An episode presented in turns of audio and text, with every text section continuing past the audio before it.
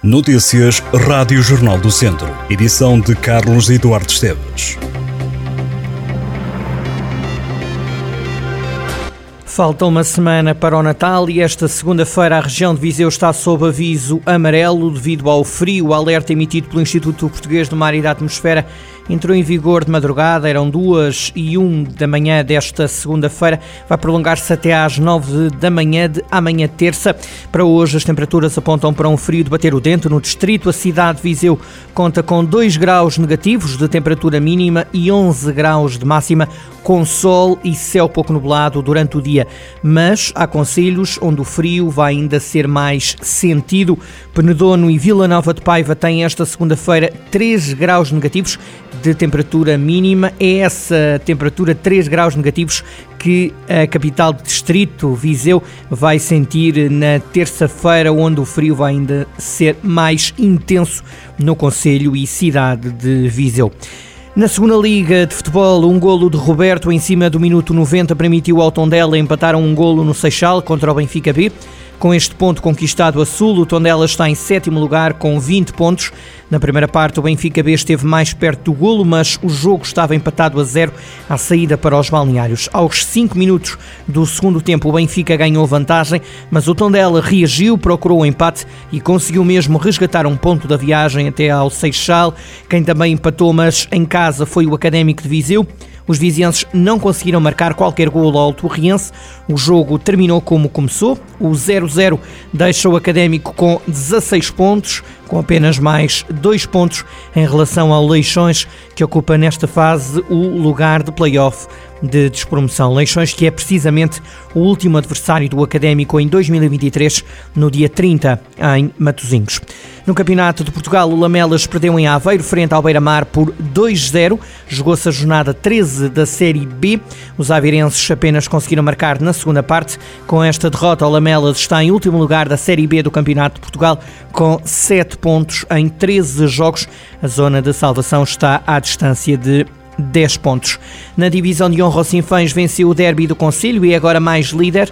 O Sinfãs ganhou a Pereira por 2-1 e tem mais 4 pontos em relação aos segundos colocados, que nesta altura são Oliveira de Frades e Penalva do Castelo. Esta foi a última jornada do ano. O Sinfãs passa 2023 para 2024 no topo, tem uma vantagem de 6 pontos para Mangualde e Rezende.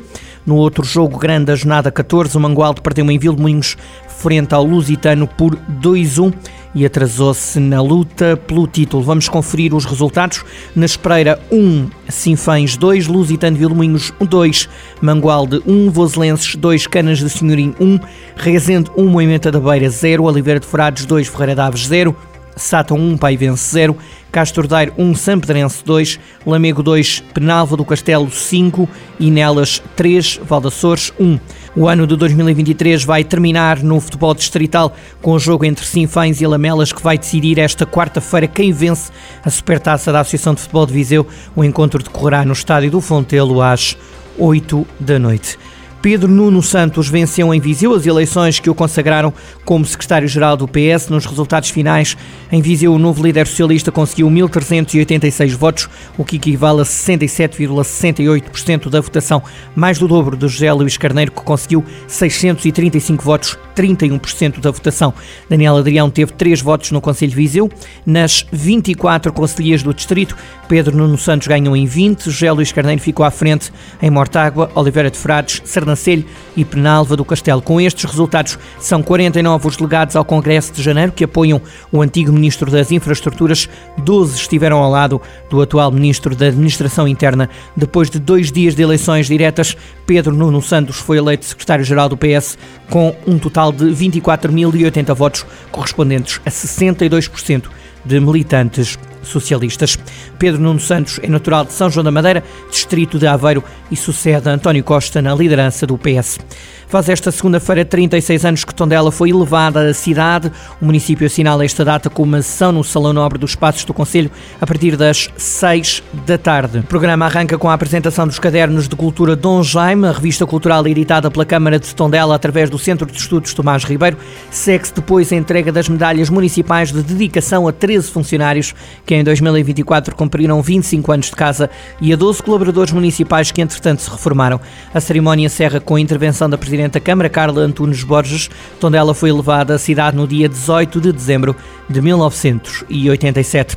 O Natal chegou mais cedo a Viseu, cerca de mil pessoas caminharam ou correram vestidos de Pai Natal na oitava edição da Viseu Christmas Run.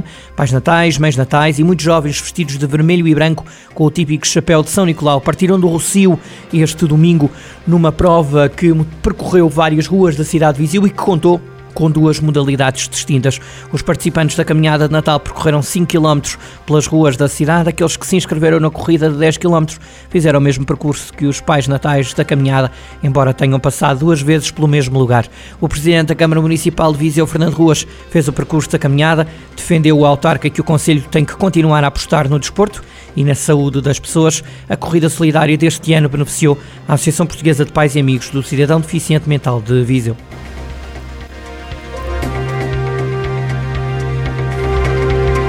Estas e outras notícias em jornaldocentro.pt.